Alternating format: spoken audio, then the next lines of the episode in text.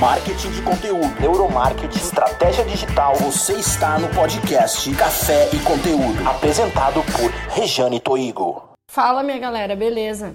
Seguinte, hoje eu vou falar sobre um assunto que alguém me pediu inbox lá no Instagram. E para quem não me segue no Instagram, Rejane Toigo, que às vezes rola um inbox, né? A gente conversa em box sobre produção de conteúdo, neuromarketing e tudo mais. Então, alguém entrou em contato em box comigo no Instagram e falou o seguinte: Rejane, posso dar uma sugestão de pauta? E eu falei: óbvio, sugestões de pauta são sempre bem-vindas. E esta pessoa me pediu o seguinte: você pode falar sobre conteúdo B2B? Claro, eu adoro falar sobre conteúdo B2B. Como é que eu não tinha pensado nisso antes? Então é o seguinte: o que é conteúdo B2B? Conteúdo B2B, teoricamente, é aquele conteúdo que é produzido para conversar com uma empresa. Aí eu pergunto: existe conversar com uma empresa? Uma empresa responde? Uma empresa navega na internet? Uma empresa se relaciona através das redes sociais? Não, né? Quem faz isso pela empresa são as pessoas que trabalham numa empresa. Então, cara pálida, não existe conteúdo B2B. Só o que existe é conteúdo P2P, ou seja, pessoas para pessoas. H to H, human to woman. Gente, quem decide por uma empresa?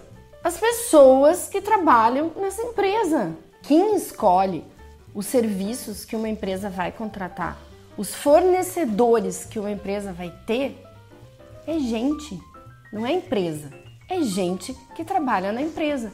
Portanto, a gente tem que falar para pessoas e a gente tem que produzir esse conteúdo emitido por pessoas. Quando a gente fala de conteúdo B2B ou quando a gente fala de vender para uma empresa, existe uma tendência em achar que as pessoas que estão ali vão decidir e vão efetuar a compra para a empresa, elas vão pensar só no benefício do produto e que elas vão fazer essa decisão absolutamente racional.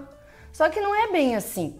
As pessoas que decidem por uma empresa, elas também têm gostos, elas também têm afetos, elas também têm amigos, elas têm marcas queridas e elas têm pessoas queridas. E com certeza, quem decide por uma empresa também vai decidir comprar de quem ela gosta mais. Por isso que quando a gente vai produzir conteúdo que é para vender um produto ou um serviço de uma empresa para outra empresa, a gente tem que pensar três coisinhas. Primeira coisa que a gente tem que saber é qual é a pessoa que decide essa compra, qual é a pessoa que decide em nome dessa empresa.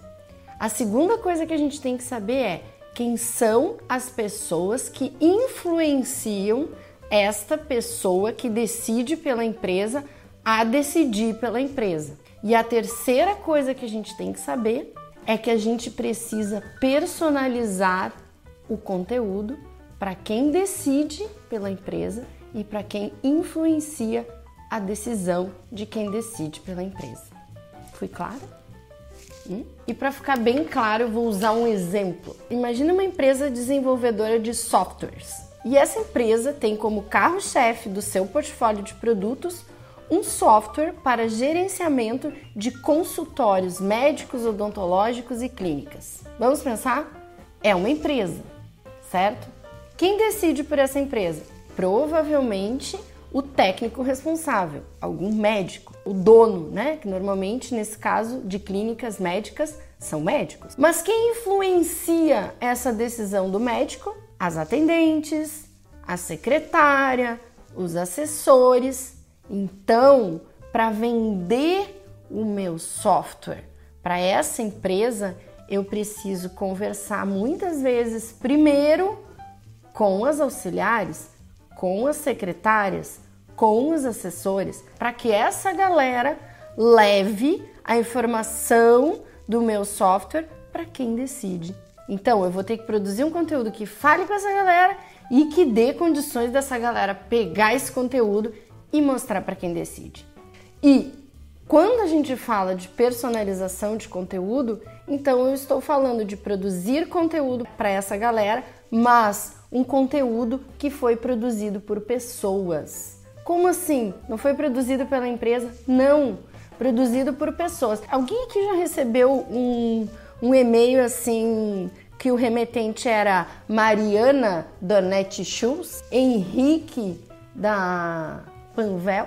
Eu já. O que, que esse e-mail está dizendo? Ele está assinado pelo Henrique, um vendedor da Panvel, e pela Mariana, uma pessoa que trabalha na Netshoes. Isso é personalização do conteúdo e qualquer empresa pode fazer isso. Pode fazer com que os seus colaboradores sejam os emissores de conteúdo, tanto dos e-mails quanto dos posts blog, por exemplo, para que esse conteúdo chegue nas pessoas que trabalham nas empresas de uma forma mais personalizada. Eu posso ter um blog na minha empresa em que os posts são assinados pelos próprios colaboradores. E como é que a gente operacionaliza isso se nem todo mundo sabe escrever? Bom, a gente reúne a equipe e levanta as ideias de assunto. É claro que normalmente toda empresa tem um departamento de marketing ou tem uma agência que produz o conteúdo, que sistematiza esse conteúdo de uma forma ideal para a internet mas o conteúdo que veio da empresa. Então é possível reunir essa equipe e quem dá a ideia de conteúdo fica o dono do post e assina esse post com a fotinho, com o nomezinho. Olha que interessante. Isso vai ter muitos benefícios para a empresa. O primeiro deles é a valorização do colaborador. Sim, porque ele vai se sentir importante, ele vai se sentir valorizado, ele vai vê na prática que aquilo que ele sabe da empresa, que aquilo que ele sabe do produto da empresa está sendo valorizado. Quem vê esse conteúdo, ou seja, as pessoas que vão comprar o produto ou o serviço dessa empresa e percebem que esse conteúdo é assinado pelos próprios colaboradores, também vão ter uma ideia de que a equipe é coesa e de que as pessoas que trabalham na empresa conhecem muito bem o produto, os serviços, o universo de atuação dessa empresa. E uma outra coisa bem legal é que quando a gente tem os colaboradores assinando o conteúdo da empresa, a gente tem uma disseminação gratuita desses conteúdos, porque o próprio colaborador, a própria família do colaborador vai muitas vezes repostar, vai muitas vezes transmitir para sua base aquele conteúdo, pois o funcionário está sendo engrandecido, né, com aquela assinatura no conteúdo. E isso pode ser estendido para vídeos também. Uma empresa, ao invés de fazer vídeos institucionais, pode fazer vídeo de conteúdo utilizando os colaboradores como emissores de conteúdo. Isso é muito legal, isso funciona e a gente tem N casos aí no mercado de empresas fazendo esse tipo de abordagem do conteúdo B2B e dando muito certo. Então, o que a gente tem que lembrar? Não existe conteúdo B2B existe conteúdo produzido por pessoas para pessoas. Redes sociais são ambientes de relacionamento e as pessoas se relacionam entre si. Então, quanto mais uma empresa encontrar formas de personalizar esse conteúdo, mais êxito ela vai ter com a produção de conteúdo na internet. Valeu, um beijo e até o próximo vídeo.